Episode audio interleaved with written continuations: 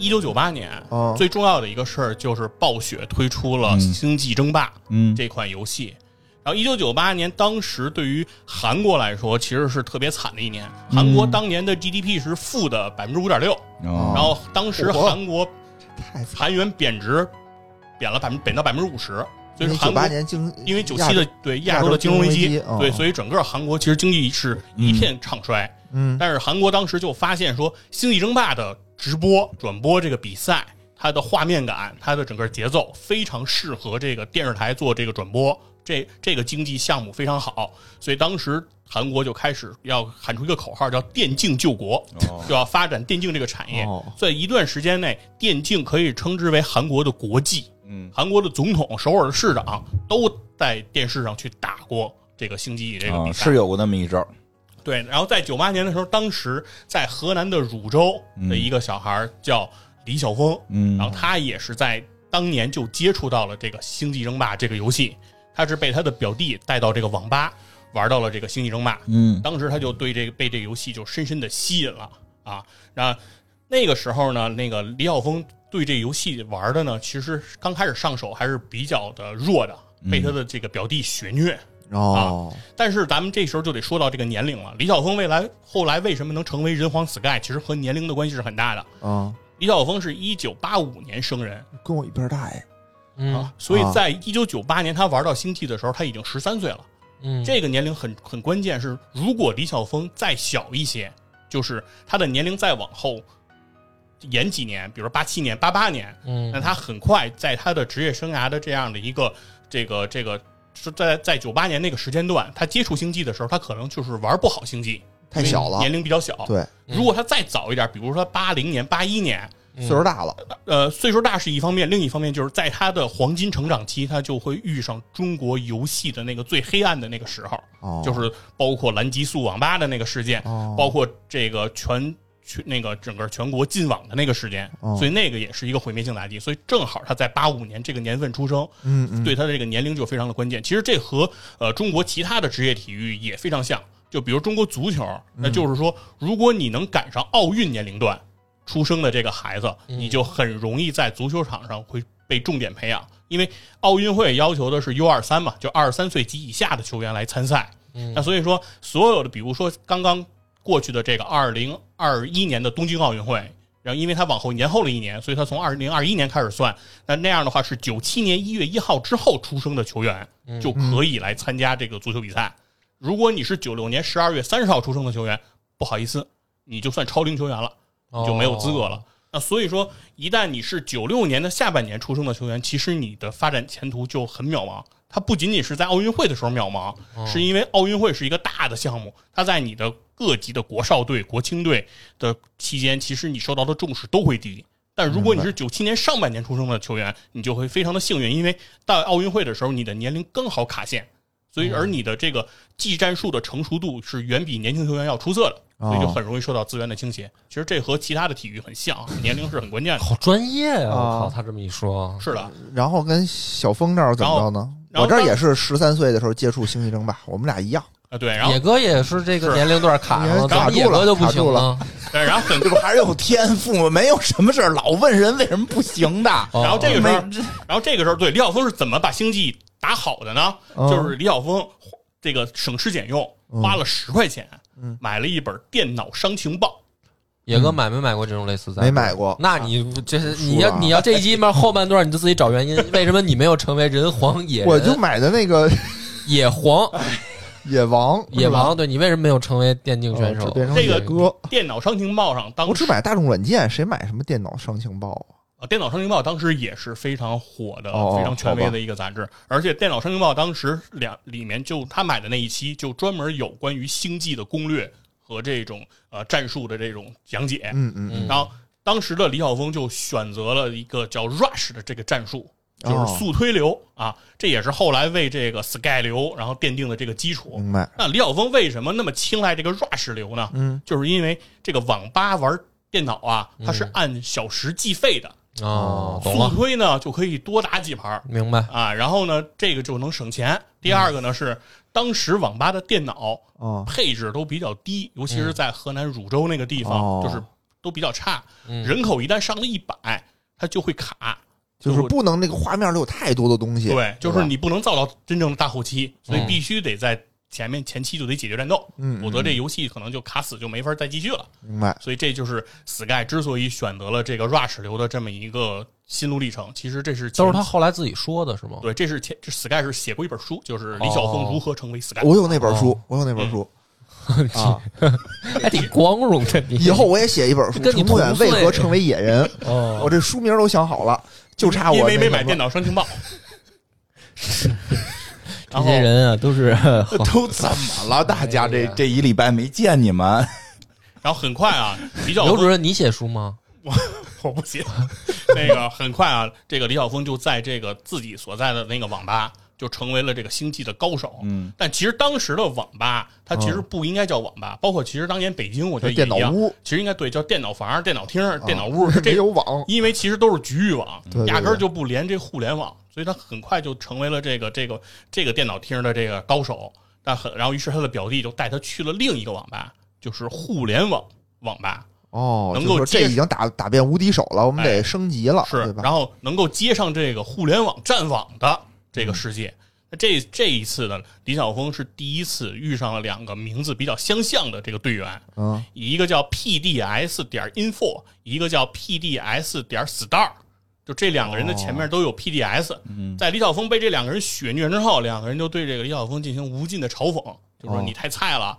然后李晓峰也觉得他们确实很强，但是李晓峰就更关心的问题就是你们俩前面的 PDS 是什么意思啊？然啊后他们俩告诉他，就是 PDS 的意思是我们同属于一个战队，PDS 就是平顶山啊，他们是 我以为什么战队呢？对，他们是这个平顶山战队的，就是他我明白，他们不是电竞俱乐部什么签约的电竞选手吧？他们就是自己小孩，儿当时小孩儿组了一个当时，很多的战队其实都是这种业余组织形成的，啊对就是大家爱好者。就像我们超游嘛。对。那咱们应该叫什么？C 呃 CY 呃有 C Y Y 超级不对。CJY，C J 超级游。WH C J Y 行然后然后他叫 PDS，叫见到了平顶山，而且这两个人还给这个 李晓峰说啊，他们只是平顶山战队的二线选手，哦就是正式 真有这么一战队啊！是真的有。这个中国当时就是当时的战队分级是地方政府就比如说组织的，其实听着像这这是这种什么县级战队，啊因，为平顶山已经是地市了，是啊，所以他们是市级战队。是再往上还有省级战队，然后再往上还有中国战队。中国战队就是可以去打 WCG 了，不是这啊这这真是一个那个政府组织是吗？公务员是也是还是加入战队算是民间的，算上岸了都，是民间的。民间的，但是哦人家的水平就更高嘛，嗯，所以他第一次被人虐的时候，人说我们只是二线队员，我们的一线队员更厉害。那哦很快呢，就是在这个平顶山马上要举办一个这个更正规的这个星际比赛。哦，那会儿还真是所，谓更正规的比赛，其实他也是在网吧进行的比赛。嗯，啊李晓峰呢就觉得自己一定摩拳擦掌要去参加这个比赛看一看。然后到那儿呢，他主要是为了想见识一下这个平顶山的一线队员打起来是什么多厉害对，是什么感觉？但是那一届比赛真正最后拿到冠军的，嗯，还不是平顶山的一线队员，嗯而是这个 HNXM 你就直接你就直接说地名吧，你别弄这事儿了。H N 河南河南兴盟哦，啊，这就是省级战队的这个这个队员了。哦那这一次等于李晓峰是打开了一个新的世界，就是他以前以哎为玩游戏就是自己随便这么玩，他没有想到这里头还有层层的组织来升升级。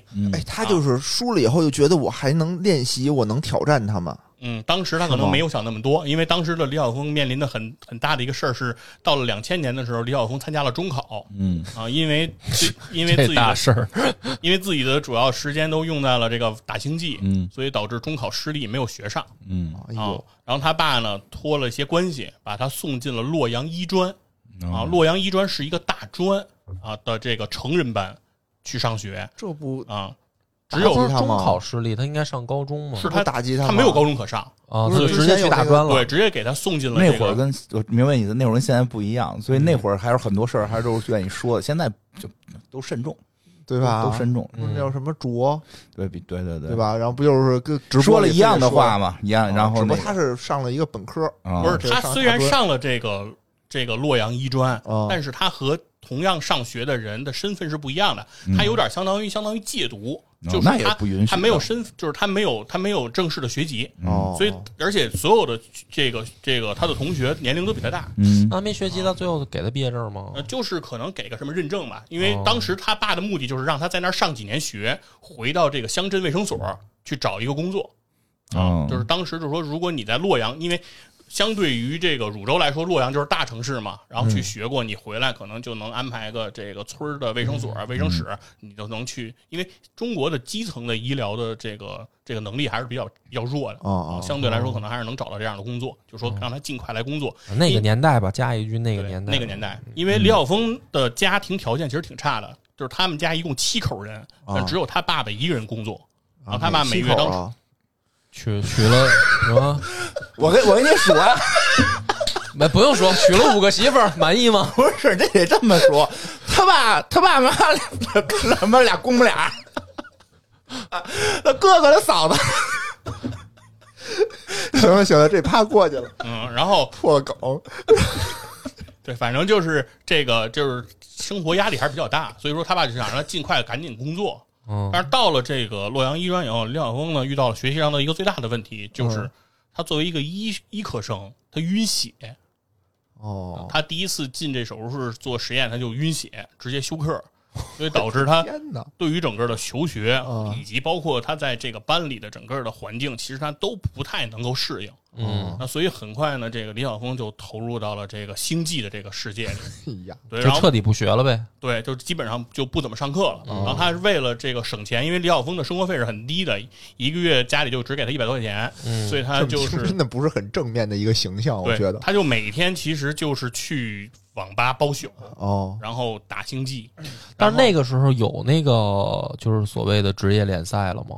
没有吧？呃，当时已经有了。已经有了对，，其实，在九八年的那个时候，已经就有叫 WCGC 就出来了，哦，就是 WCG 的前身已经就开始比赛了。哦，其实当时是有这条路的。那他当时知道这事儿吗？他当时知知道啊，他的目标就是想成为这样能够去打比赛的这样一个选手。哦。但是他当时的水平比较差嘛，哦。他从九八年就开始，就从两千年就开始苦练自己的这个星际水平，哦就是每天就在这个网吧里就开始就就开始练啊，每天，然后他每天只吃两块钱，就是应该是在那个洛阳的水煎包是非常便宜的一个一个饭，在当年哦。是一块钱好像可以买十个，哦然后他每天就花两块钱吃二十个水煎包就白开水啊，然后那听着不错呀，吃的对，我也觉得二十个包子，二十个包子，还是可以的吧这？是一天。哦就是一天就就，但是它水煎包应该挺小的，跟饺子那么大的那种那种那种那是肉的吗？白菜的吧，哦，应该没什么肉。一块钱十个，你咱咱那下回去洛阳咱找找，什么呀？聊的都是 是怎么逐渐跑题呀？感觉 人刚问赶紧吧，水煎包呢赶紧吧，就说人家啊苦嘛，苦，对。然后这个时候他就是每天他其实都在真是听着就是不良少年。对在重复这样。然后当时其实他自己也后来也说过了，其实是说他是在用练星际来麻痹自己对于学习和现实生活的恐惧，嗯就是因为他实在融不入那个集体哦，对。是是是，对，然后这个时候他逐渐就发现说，呃，外面是可以打比赛，嗯就可以挣钱，因为他当时这个生活费很拮据嘛，所以他当时就是说去参加这个比赛，如果你打了名次就可以挣钱了。嗯，当时他发现是西安正在举办一个星际的比赛，嗯于是这个李晓峰就跑到想跑到西安去参加这个比赛。他算了一下，说冠军是一千，然后亚军有五百，嗯季军三百。然后他经过这个测算以后，他觉得如果拿了季军都是赚的，是六百个包子，就是都是赚的。啊，然后如果拿了亚军，那简直就赚翻了。所以他一定要去。而这个从这个洛阳到这个西安的火车票是十几块钱站票，所以他就买了站票，然后到了这个西安去参加这场比赛。小孩儿也挺感挺感动哈。对，当当时他当时多大啊？当时就没成年十五嘛，十五岁，对十五岁敢从这个河南跑到陕西参加比赛去是了。。然后当时他跑到那儿去参加这个比赛，比赛完了，比赛呢就是首先第一轮。他现在遇到了一个对手，然后因为他太紧张了，太慌了，因为当时西安的网吧的规模比北上广这些大城市哦反而还要大。哦，两千年的时候，西安的网吧就有那种四五百台电脑的那种哦好几层的那种网吧。那会儿北京也有，啊，对但是北京有，现在没有了。那会儿我有一阵儿就发展的特别迅猛。哦。我初三毕业的那会儿，就是好几层楼全是电脑，全是网吧，全是网吧。我当时我都看傻了，因为那会儿网大家能上网的家庭还不多，不多。PC 的普及率不高嘛。对，嗯对然后所以当时那个网络不高，当时李晓峰就被这个眼前景象就镇住了嘛，所以当时第一局特别有意思。李李晓峰那个忘了造农民了。嗯。啊，就是一上来开局他打星际嘛，然后他你就玩没玩过星际啊？星际上是自带农民的呀，就没有再造就。没造新的哦人，没造新的。啊。对，就是啊他，你够啊，五个农民就够你使一辈子了。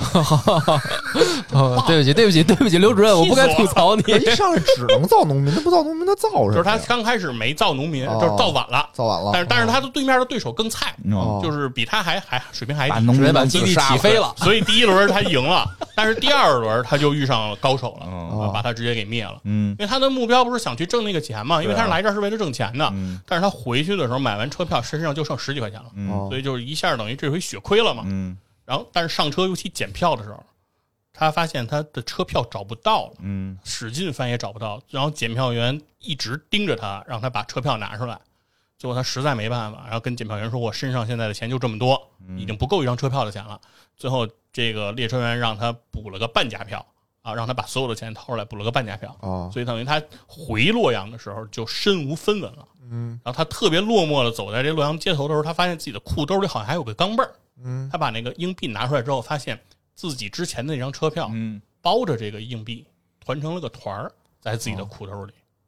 就是这是一幕其实非常悲惨的一个故事吧，啊，啊算是这个李晓峰整个人生这个诸多失败的其中之一。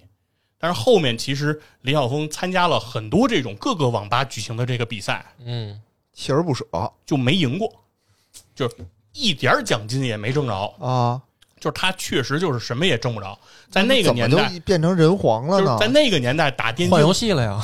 在 现在不是说的是星际吗？对，在那个年代打这个，在那个年代就是做电竞选手的这个商业变现能力，其实就跟播客挺像的，就是没有什么路子，就是李晓峰只知道去打比赛挣奖金，嗯，就跟你一样。人还有奖金可以挣呢，播客没有奖金播客没有对，啊就，但比如刘主说，任去播客各种那个台，对播客的什么比赛都得想法，你反正你你得嗯出点什么，对，有的有的平台就是你得出点什么，对对吧？对，但是现在的电竞的选手，你可以开个直播呀，啊有的还可以是是是，有的还可以给人代练呀，对吧？然后都是可以有办法能够挣些钱的。包括其实好好像有个叫明凯还是什么的那个撸啊撸的选手，说是人家在上学的时候打那个信长之野望，嗯跟同学靠跟同学打赌赌这个早饭钱，整个初中毕业的时候靠这个攒了好几千，什么意思？信长野望对战是吗？呃，应该是他信就是野望有哪代是能对战的吗？好多代每代都可以一起啊，就是单机上自己一个电脑上自己打自己自己玩弄俩人打，哦，对，但就是等于是 Sky 的，就是这个李晓峰的这个思维都比还是比较比较僵化，嗯。就他只知道去挣这个比赛的奖金，哦但是他比赛奖金他一次也挣不着，嗯。就非常的痛苦。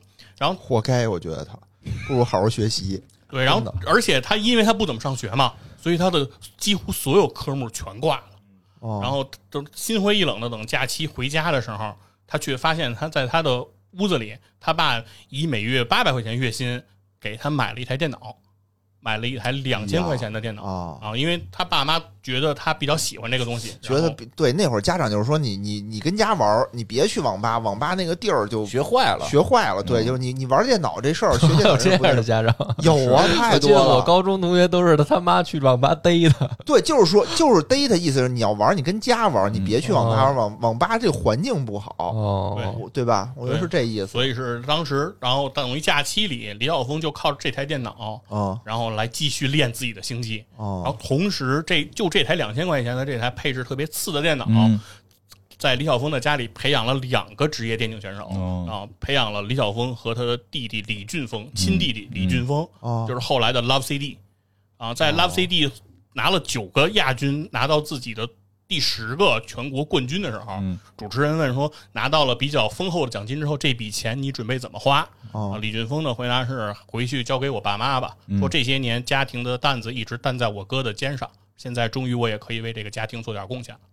啊，就是李李晓峰的爸妈，我觉得没有能够有能力给他们提供特别好的物质的基础和物质的条件，但是我觉得确实给他的家庭的教育，我觉得是成功的。嗯给他一个宽松的环境，没打死他。嗯，要是我孩子，可能就打死他，嗯不然后让学。之后这之后，但但是这之后，其实李晓峰的这个境遇还是很差，就是因为他等于是参加了这些比赛都都不行嘛，嗯然后他就决定就是先放弃了星际，甚至他都呃在自己的当时的日记里写过说，呃，可能有的时候对于打游戏来说，不站到舞台上，在台下做个看客，嗯。风景可能也会更好。嗯他对自己的整个星际这条路其实已经失望了。嗯。但是他的这个当时的好哥们儿，号称这个洛阳第一的这个叫 ID 叫逍遥的这个哥们儿，也是这个洛阳医专的一个学生，家里条件比较好，回来找到这个李晓峰说呀，我现在组了一个战队，哎，可以拉你过来。哦我现在找到了一个这个跟我合作的网吧，哦这个网吧可以给咱们战队提供这个免费的这个打星际的这样一个场地，甚至呢，饿的时候呢，可以蹭这个网管的工作餐，然后呢，网管的这个这个睡觉的小屋，咱们也可以去借着他这个床去睡觉，哎，不容易啊。就是条件会变得更好了。嗯那这个时候，等于李晓峰又一次重拾自己的这个信心，又跟着这个这个这个呃，这个这个这个这个逍遥就进到了这个 home 战队啊，开始自己这个我有。一个事儿没弄明白，这星际也是个单人项目，为什么要弄战队呀？为当时为什么呀？这不都得有个战队吗不？是，但是它是一个单人比赛啊。单人比赛也不对，也得有战队啊，战队啊那咱们乒乓球也是单人比赛，咱不也有国家队吗？啊，不是，他是当当时他战队其实挺有意义的，在于什么？就是李晓峰这一次进到这个战队以后，因为战队有了外联的人员，他能够跟很多高手去过招了，嗯。而且当时星际开始做这种比较好的这种就是叫什么互动和这种战网的这种匹配机制了，啊所以他在里头当时就见到了很多后来有名的这些 ID，比如什么 CQ 两千，然后像这个孙一峰，然后 Magic 羊、魔术羊，哦对，那个我想说那个战队的事儿啊，你记不记得 WCG 它的比赛，它不是决单项冠军，它是一个国家队的冠军，它有个人比赛，对也有团队比赛，有团队比赛。比如说这个是是谁对谁，是一个，比如咱们五个是轮流的那种。我对他一对一的，完了以后，他是一个算分的，就跟乒乓球那个团体赛似的嘛。懂了。对对对对对嗯嗯所以他他那个是披国旗的，最后，对对对对，对是这样的啊对，。所以当时等于是李晓峰等于是开始，因为有了这样一个匹配机制，所以有了跟高手过招的这样一个机会，而且这一个阶段，李晓峰开始有自己这个战力水平上的质变了，就他开始刻意的对自己进行磨练。他的磨练方法就是，他要求自己在每一个界面停留的时间不能超过三秒，就是三秒之内必须切下一个画面。啊，就是这样的话，才能让他的操作和他的意识能够达到一个越来越高的一个水平。嗯就是你不能说像咱们玩星际，可能圈一个地儿看半天，往这儿去，再往这儿去，他是要手上在不停的动。所以，包括你现在看李晓峰在这个 B 站上也有直播。呃，他也有他的直播视频。你看他玩魔兽的时候，那个手就那个画面就是我现在特喜欢看他直啊播，因不停的频闪因，为他老输。对，啊反正反正现在他就是不停的，你说你看他的习惯就是不停的在对频闪，对对对对，对这个就是他双线操作。对，这就是他练这种双线操作，切换他的大脑的这个运算状态，然后把所有的战场的布局模块化。这其实是一个非常关键的步骤。就是之前为什么李晓峰打了那么长时间的星际，但是一个比赛他也赢不了？嗯其中一个原因就是因为当时那个阶段他只是打的多，嗯打的时间特别长，但是他没有做过类似的这样的训练。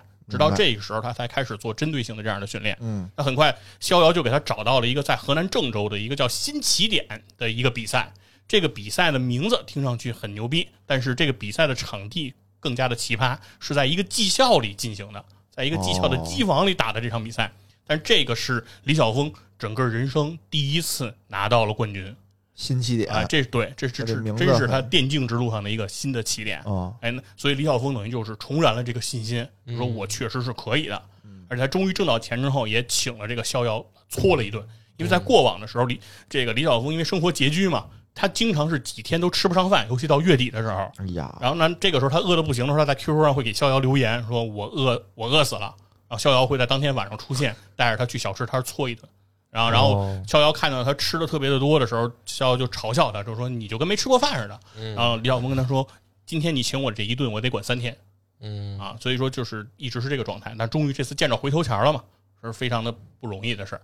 那很，于是他就开始对自己定了一个目标，就是自己一定要冲击这个 WCG，、哦就是两千零二年的 WCG 的星际比赛，嗯他要去代表中国去出战，这是他的这个梦想。哦，但是如果你想去代表中国出战，你得先在分赛区出现。嗯那当时所在的河南省全省没有星际的分赛区，就是 WCG 的分赛区，哦，最近的分赛区在西安。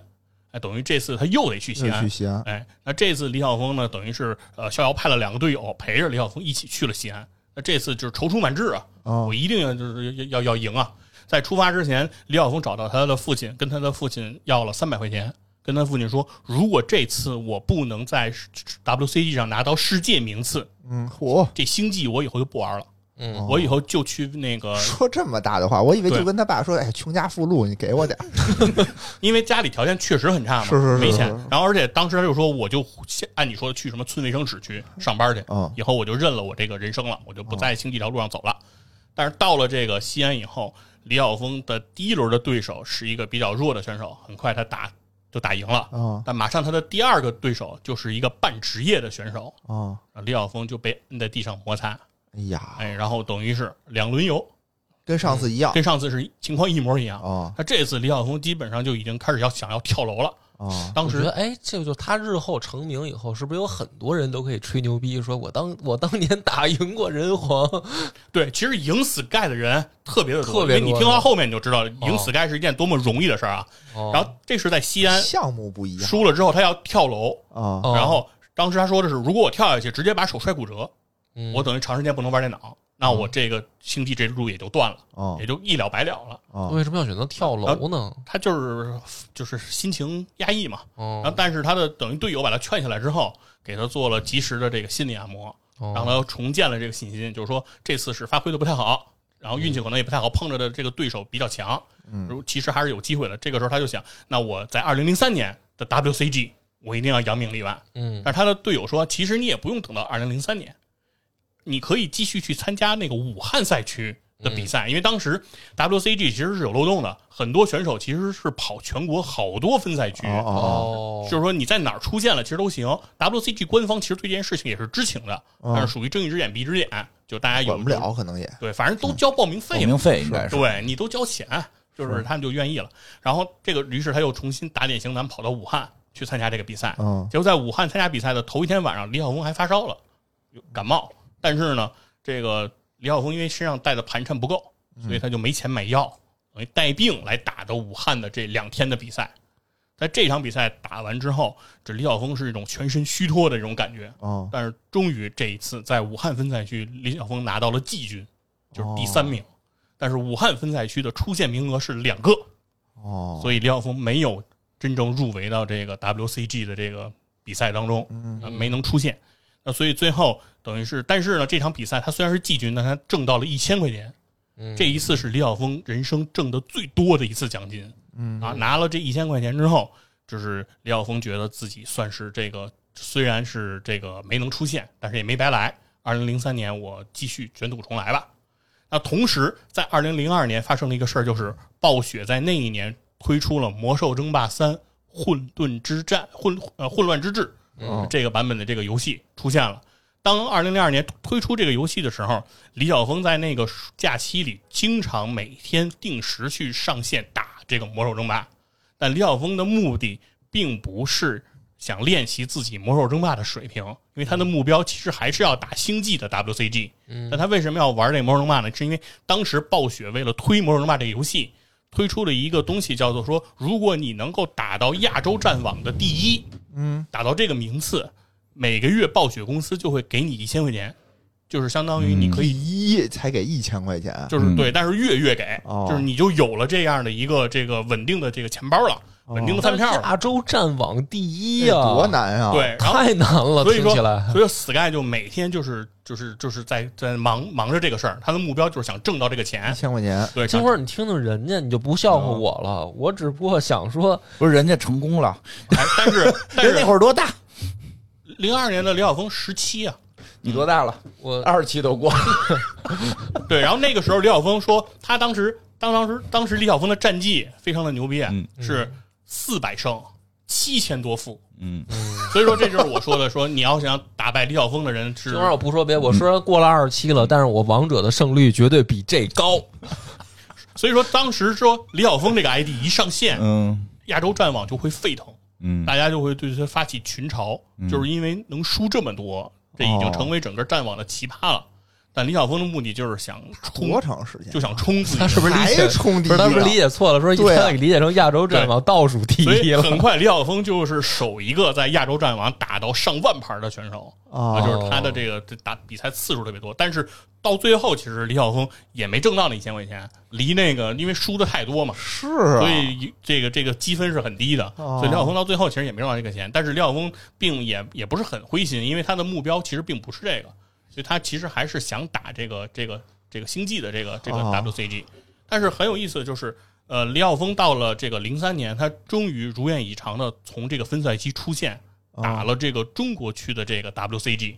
但这一次比赛的时候，他会发现整个星际这款游戏在整个游戏圈已经开始示威了。这一次中国区的 WCG 的比赛，的，这个选手住的房间是四个人睡一个大床房，只有一个选手能睡在床上，剩下的选手得在这个房间里打地铺。嗯，哎，就整个比赛的赞助啊，各个或各个环节其实都捉襟见肘了。所以李晓峰逐渐发现，就是星际这游戏已经开始要没落了。嗯，那同时呢，自己的学生生涯也要结束了，就是自己不可能继续待在学校了，因为你怎么着，你也不管是肄业也好，还是毕业也好，你都会离开学校了，没有了学生这个身份了，所以李晓峰就不知道自己该何去何从了。但是他很快，他在一个论坛上发现，北京有一个战队叫 Hunter，在招募星际的职业选手，于是他投了简历去报名。啊，通过面试之后，Hunter 要求可以要求他来北京来入职了。那这个时候给开出的条件就是一个月一千块钱，包吃住。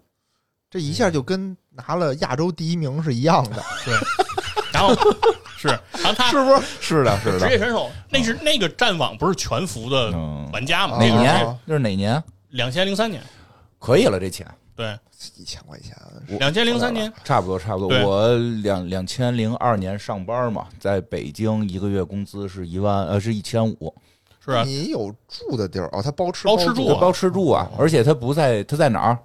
北京不知道在哪儿，肯定是郊区啊，肯定对啊，他肯定不是他的那个生活成本应该没这么高啊。没有生活成本他都不可能出得去啊。对啊，他那个包吃住，那那那那算赚着钱了。是，而且而且当时他每月如果能挣一千块钱，嗯他就跟他爸挣的一样多对啊，啊。但是他爸已经干了好几十年了，所以说哦他当时觉得这个生活还是可以了。非常好的。对对对对，得让大家明白一下，在那个年代挣一千，虽然不算有钱，但是对于好多孩子来讲，就是我比我爸强了，就是这个还是挺是挺重要的。而且而且当时他他走的时候，他爸其实都不能理解他去干嘛。嗯说你说有人给你开工资，都不信，但对，但是我们也不太信，就是就是被家里骗了啊家里还有三百块钱，你先拿着。哎如果要是如果要是人家不给你钱，不管你吃住，你省着点花，抓紧赶紧回来。哦这老爸哈，这挺暖心哈，对，是是然后挺好的。这个时候，李晓峰到了这个战队友，终于开始享受职业选手的待遇。但是有一件事儿，是他到报道的第一天，老板就跟他说，在你报道之前，我们已经找到了更合适的星际选手嗯啊，所以如果你想继续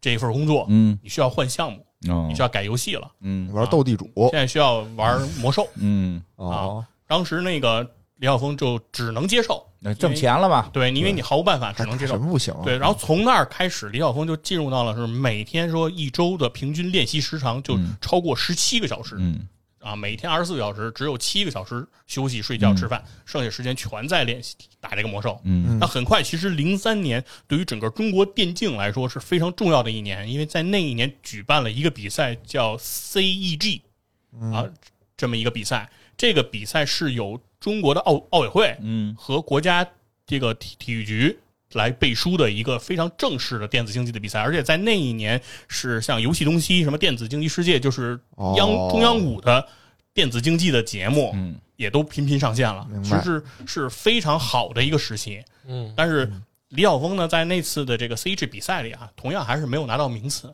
嗯，但亨特战队的那一次名声大噪，嗯因为亨特战队李晓峰的一个队友在北京有一个女朋友，在老家有一个女朋友，两个女朋友都想给他一些惊喜，所以两个人同时到了比赛的现场。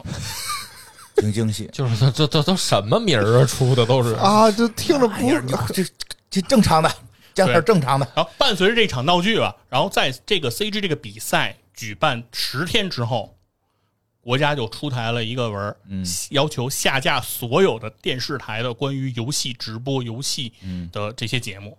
所以说，整个其实中国当时电子竞技要发展的这个苗头，直接就被掐死了。这就是游戏东西什么的那会儿没了。对游戏东西那会儿，我觉得玩游戏没时间，天天回去就指着游戏东西聊聊，看看栾小看栾小平，栾小平啊，我有栾小平那个微博，我就推给你。这这没没什么了不起的，微博说的好像你有人微信似的。他是他是不会打字儿是吧？我还激动了一下呢，你知道吗？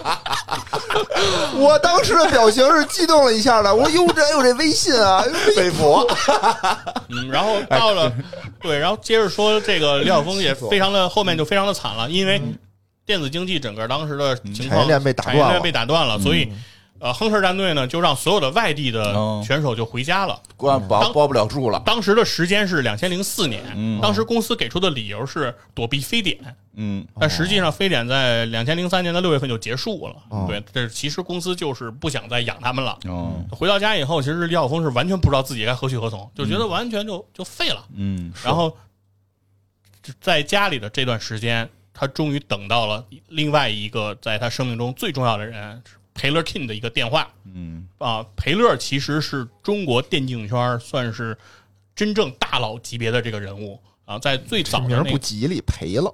啊，哦，大培对。大赔，裴乐是最早啊。其实在中国搞职业电竞这条项目的人，而且培乐今天啊，在整个电竞圈或者说在整个游戏圈儿也是一个十足的大佬。嗯甚至有一种说法就是说，如果两边谈合作，如果两边都认识裴乐，那这个事儿基本上肯定就成了。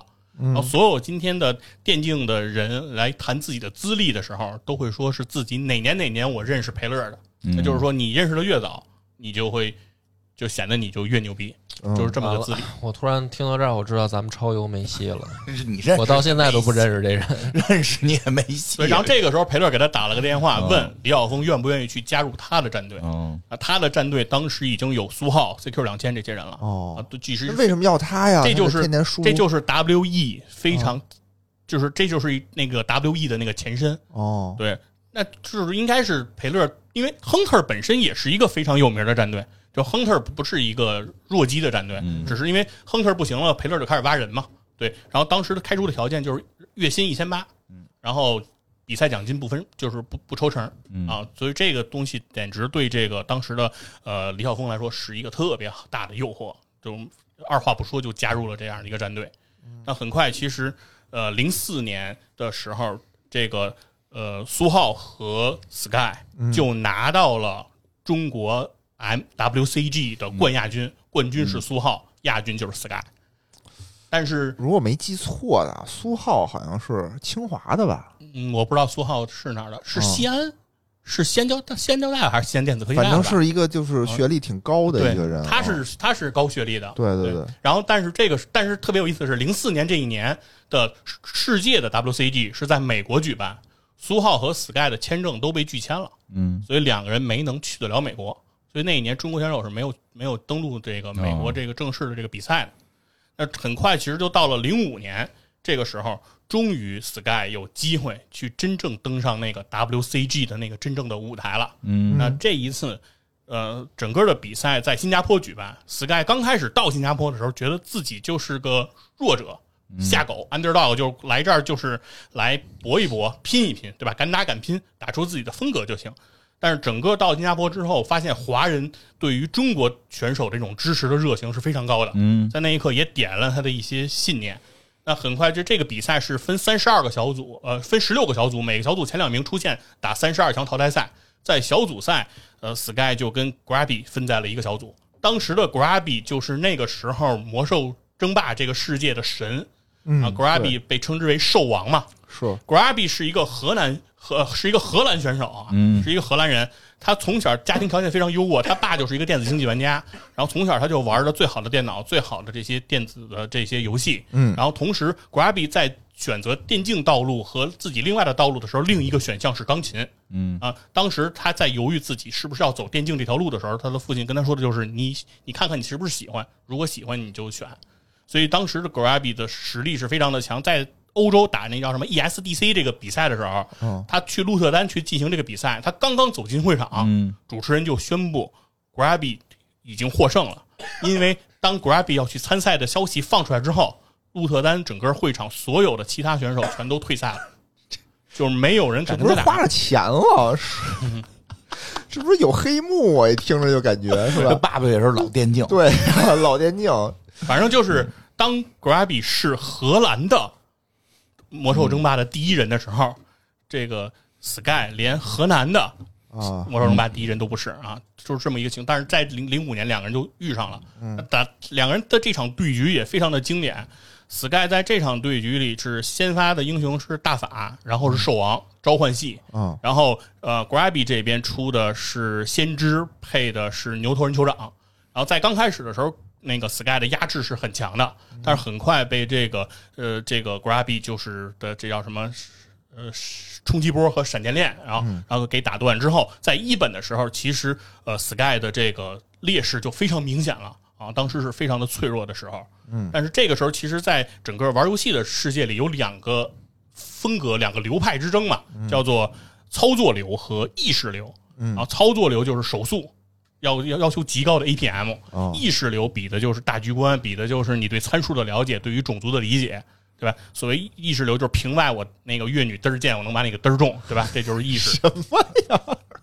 然后其实也不是啊，就是那个时候，就是说，呃，你你得在你的操作没有太大的差别情况下，嗯，谁的意识会更好一点？但是当时确实 DOTA 里是不是有一个叫鼠标流的？呃是是，这不是俩游戏了吗？这不一样了啊。就是说，就是说，人家是完全不靠快捷键的，对吧？啊那不就是意识嘛？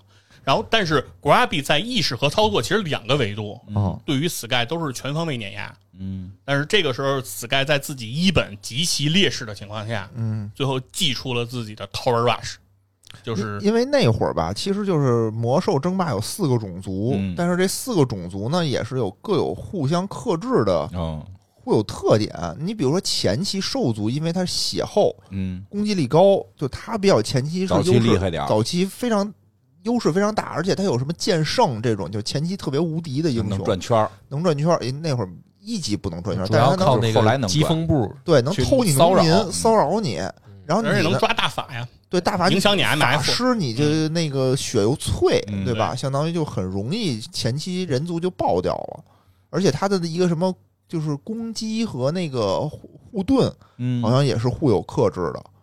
嗯。对，最后等于是等于 Sky 打出了第一次在世界人的面前嗯。展示了 Tower Rush 的这个威力，嗯农民带塔冲家。嗯所谓 Tower Tower Rush 就是我在你家里的家门口去修建塔，让我的建塔连成片是啊，我靠建筑物把你给打败。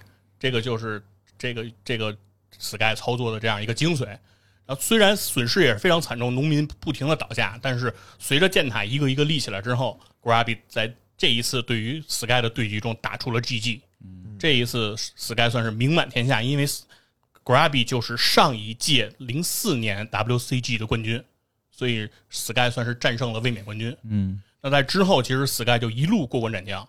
那在最后的决赛里打这个 Short Run 的时候、s k y 的第一局就是把比分改写成一比零，只用了五分钟，啊，直接就把对手能打懵逼的那个状态。嗯，所以那个时候 Sky 就已经可以说封神了，嗯拿到了这次 WCG 的冠军。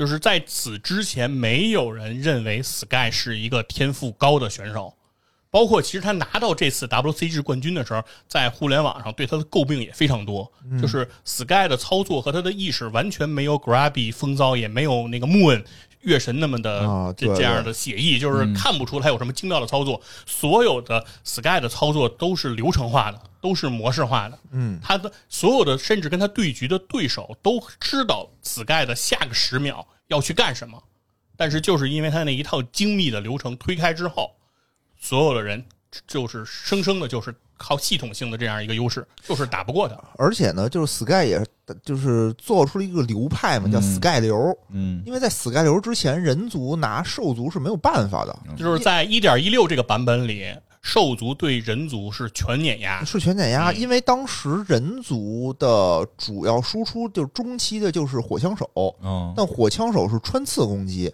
而兽族呢，兽族是这个一级兵那个什么大 G，它是一个重甲，就你火枪手打不动它，嗯就类似于这样。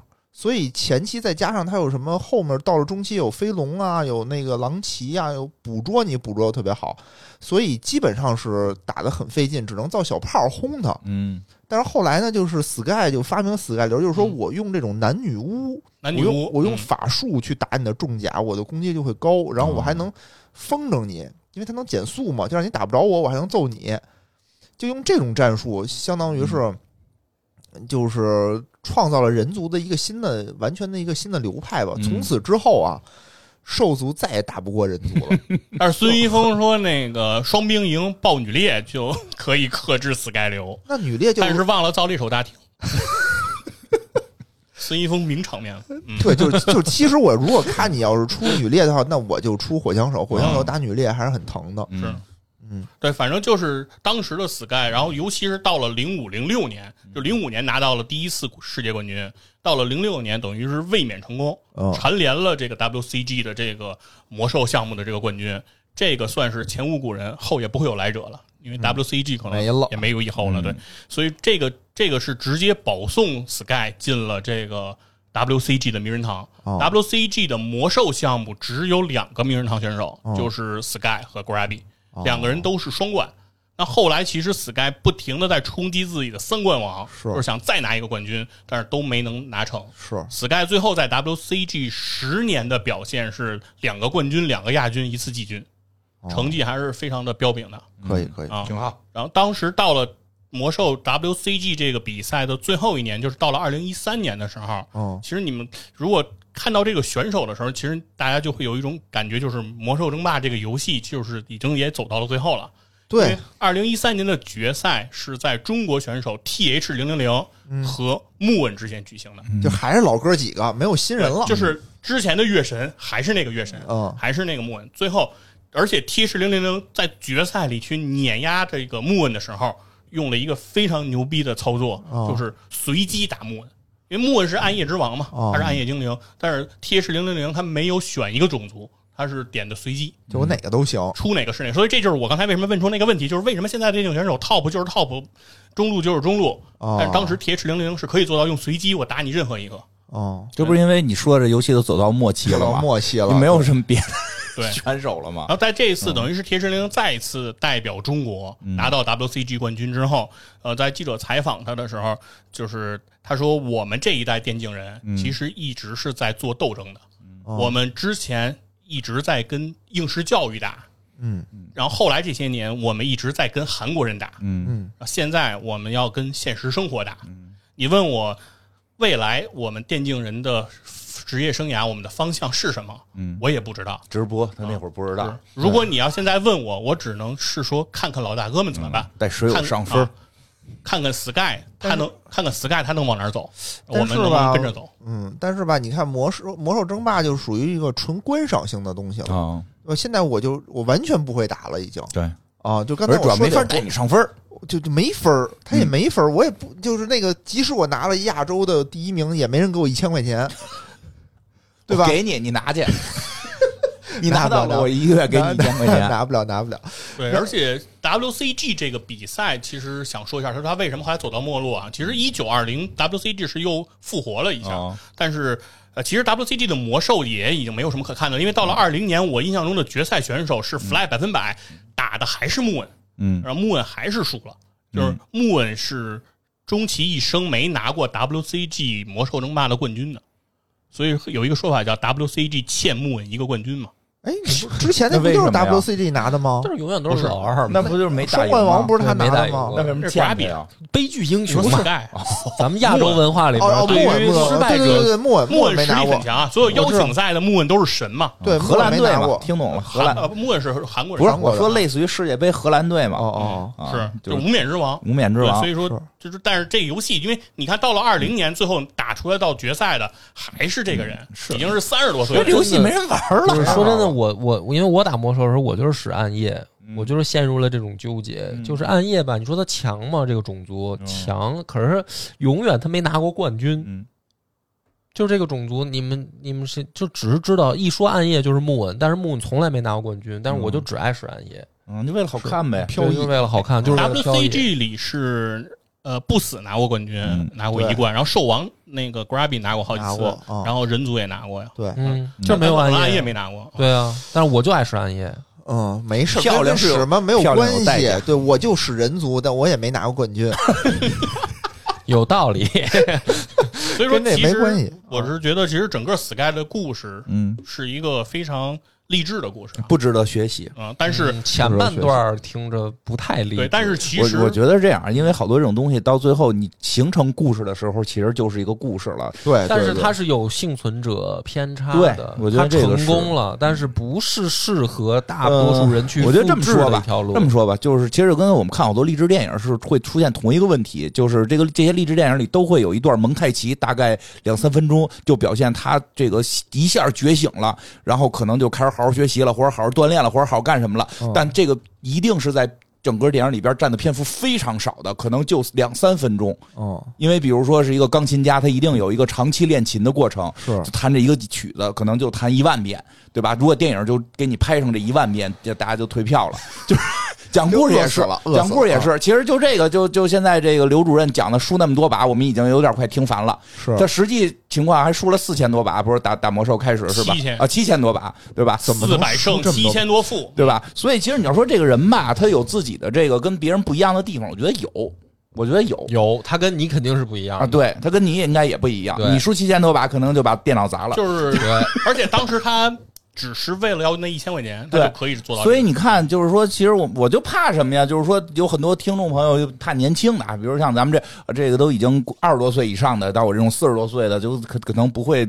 这个现在突然，啪家伙一把工作一辞，我要当电竞选手，应该不会有了。你会吗？你过明天跟老老跟老袁说，我我不做播客了，我要去当电竞选手，我已经超人区第四了。主要是你看我这个说的这么热血沸腾的，但是我要是面对上班不是我要是面对输七千多把的时候，我可能也就没那么热血了。对我我之前的心态就是打魔兽的时候，我特别不愿意和人这种嗯 PK，、哎，我也是，因为我就紧张，我就对有种想赢怕输的这种紧张感。就是就我跟你说，玩这个撸啊撸也好，玩嗯王者荣耀呢。输了，某种意义上你可以怪队友。你说我碰上菜鸡了，对对对对对，但是打那种就是真的星际也好，你魔兽就是兽也好赖自己啊就是自己啊嗯。那太种我紧张了我我也不不爱打对吧？到最后。实际上它有它超长的地方，然后呢，但是故事里边讲的时候，大家一般就都会去把这些忽略掉，而想到，哎，你看他没上学，啊，他没好好中考，但是被后来成功了，我是不是也可以？对吧？我记得是哪个明星特别有意思，他们家孩子好像就有点这劲儿，后来他特别的支持，说你去那个训练去。去了，好像一没多久，那孩子就回来，就放弃了打游戏这个梦想。嗯，因为他一旦到那个训练，其实他就跟体育训练是一样的了。是这样的。现在的电竞青训队员嗯，每周平均的这个训练时长要到每天的话，嗯必须在十三个小时以上。对，然后而且时间如果这样的训练负荷，嗯不保持三年，这个人是出不来的。对，而且说什么呀？我看人家介绍说，不是让你跟那儿打游戏，说有我跟你说，就光打十三个小时，其实就基本上就够呛了，很很多人就够呛了。但是说实际还不是你打游戏，是你训练。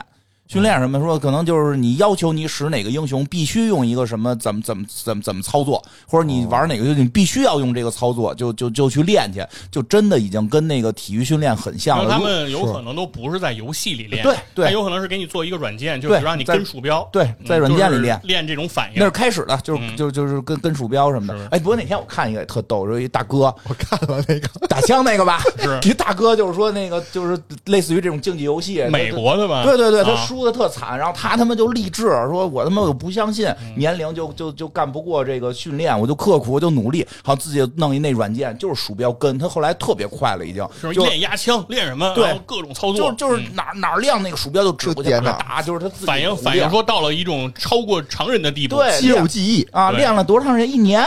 啊，反正一年两年啊非常长时间。重新上了那个游戏，操，去了就让人爆头。一枪咣，说说是前面给他拍他的各种训练，就觉得特励志，说然后配配的音乐就是那种战歌嘛，哦，然后说终于说登场了，然后然后他的全家的亲戚全都看着他，然后登场之后只有一个画面，就是一出来嘣一枪，然后就灰了。因为他的那个训练吧，就是特那个刻苦，他出的那个光点儿就是固定的，比如我先左上角、右上角，然后就是固定的，所以他上来拿枪还是按照这个顺序打，就根本就不看，不是说看哪有人打哪儿，他就按照之前那顺序打。反正就是训练是挺苦的，那是真的肌肉记忆了。训练挺苦的，而且再有一个什么呀？刚才那个新闻佛说说那个 Sky 是一天打十七个小时，嗯，对吧？就是打着游戏打十七个小时，甭打游戏，你干任何事儿，一天投入十七个小时，你三年绝对出来。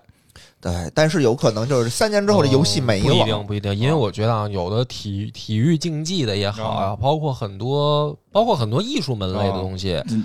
体育竞技跟艺术其实某种意义上都是，他有的时候他干到最后是要求天赋的。是，但是你比如说拳击手，拳击手的反应，他就是，但是首先是这样，其实光是垒时间也没用。啊，是 Sky 如果不是到后来开始三秒一切屏嗯的那种方式在练，嗯他打多少小时，其实后头也没用。反正你就先这十七个小时，一天干一个事儿十七个小时，你可能当不了这个你那个领域的大大神，但可能能当个饭吃。对，你肯定能指这是吃上饭，这这是肯定的，我相信，对吧？你说弹钢琴，我成为不了郎朗，但是我肯定能当一钢琴老师。呃，对，对吧哪怕你到餐厅里去演个奏也行，对吧？对吧能弹出个声来。反正你要付出这么多时间，总是能有一些。对你肯定会有一定的回报，但是同时，你可能对这个事儿也没有那没有失去当时那个热爱。但是你一天就是三天两打鱼两天晒网，今儿弹个五分钟，明儿弹个六个小时，哦就就就不是系统的这种去训练，就或者打游戏也是，其实你到不了人那个职业的那个水平，是还是需要一个非常长时间的刻苦训练。但是太多的时候就是容易故事里去忽略这个，那个非常的枯燥。我觉得这个主要是你你要这么想一个问题，就是对于这些在成长期的孩子们来说啊，他如果真的有这个毅力，有这个耐心，不如先去读个书。对，哎，我就就是看因为那个时候你会想读书是容易的了，我看那家长看那个训练孩子打游戏，就是说怎么让他戒游戏，啊就打嘛，打打完这关了，重新打速度更快。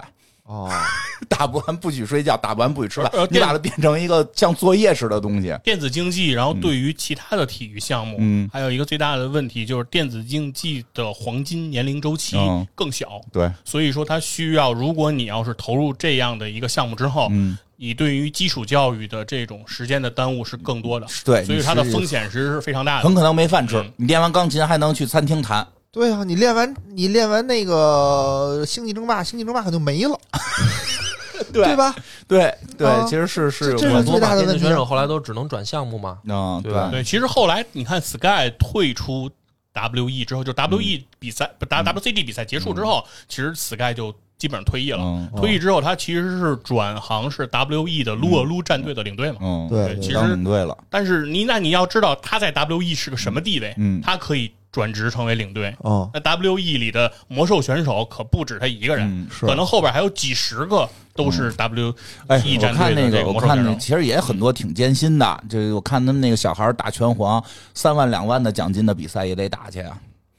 因为现在拳皇这种游戏可能没有那么小众。更小众了，它没有那么大的说我打一个我就能怎么着这种，对吧？就就就就是你说的那项目，它这项目现在不流行了，对呀，对吧？它还不像足球一直流行，对呀，足球、篮球一直流行，这是不会，嗯。至少是咱们可见的这个历史里头，说不会这个项目消失了，不会，对。对吧？所以我觉得留给超游的时间不多了。什么玩意儿？金花，我要是带领超级文化战队哦打到北京市第一，你能不能一月给我一千块钱？不给不给，你那我不给你，你不是你带的，都是人冬天带的找五个冬天，啊，对吧？你这属你你也干脆转当经理，让一人上你号就完了，全是恶霸波想上哪儿，恶霸波想上号呗。恶霸波想上京，嗯恶霸波想上洛，啊，想上上洛，你说？你说讲讲这个，就是讲讲咱们曾经的这个儿时记忆。对儿时记忆，我们当时也是，确实天天回家就想看游戏东西。我觉得看了个小屏，玩魔兽看个栾小你平，你是你的记忆跟我们不一样。